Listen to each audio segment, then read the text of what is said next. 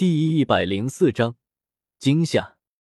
落日森林离斗城不远，所以史莱克众人很快就到了目的地。因为离全大陆高级魂师大赛只剩下了半个月，所以给予史莱克众饶时间比较紧。到了时间，哪怕他们没有猎杀到足够的魂兽，他们也必须返回了。在路上，大师走在叶耀的身边，神色有些复杂。半年前。当他猎杀完魂兽回到史莱克学院时，就听了剑斗罗想要收叶耀为徒的事情。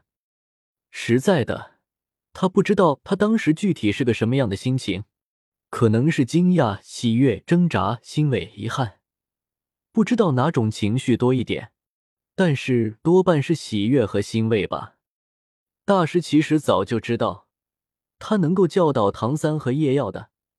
早就在诺丁初级魂师学院的那六年里就已经完全教完了，现在他能够帮到他们的，也就只剩下魂环的选择方面了。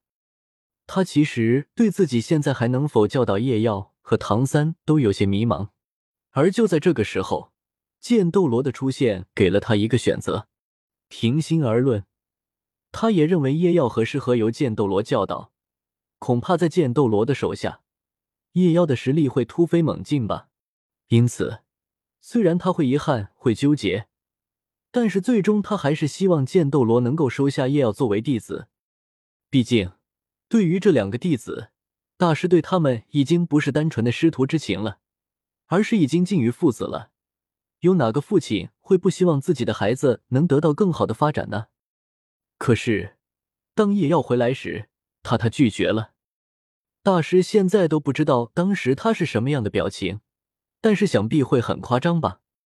他问了叶耀一句话：“为什么？”“因为我只有一个老师。”叶耀淡淡的回答道。大师其实想问他：“你知不知道成为了剑斗罗的弟子有什么好处？你知不知道你跟着他学习远比跟着我更有前途？”但是千言万语话到嘴边。当他看到叶耀的眼神后，却只是化作一句话：“好，我明白了。”当叶耀离开后，大师笑了，同时也哭了。